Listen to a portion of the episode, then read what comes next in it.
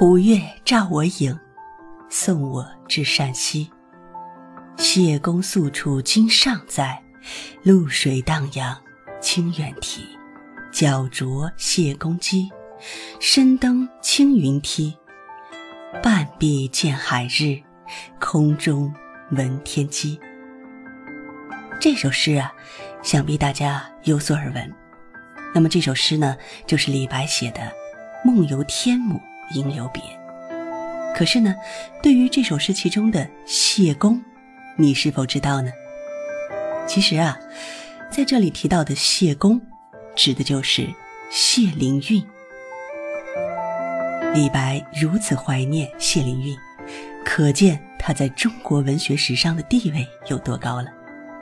其实啊，这个谢灵运他本身就是个天才，从小呢可以说是聪明到令人发指的地步，并且聪明也就算了，他还特别喜欢读书，而且学习还非常的努力。谢灵运的文章啊写的特别好，号称冠绝东晋王朝。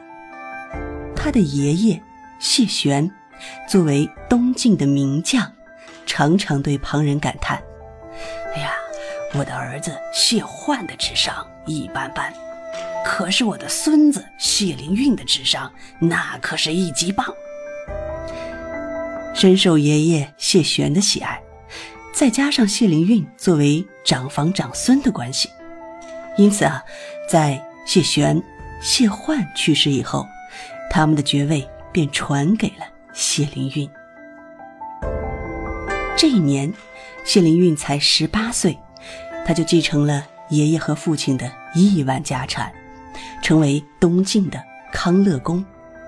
谢灵运可谓是少年得志，他年纪轻轻呢就继承了这么多家产，再加上他和琅琊王氏、陈俊谢氏等东晋大族都有着非常密切的关系。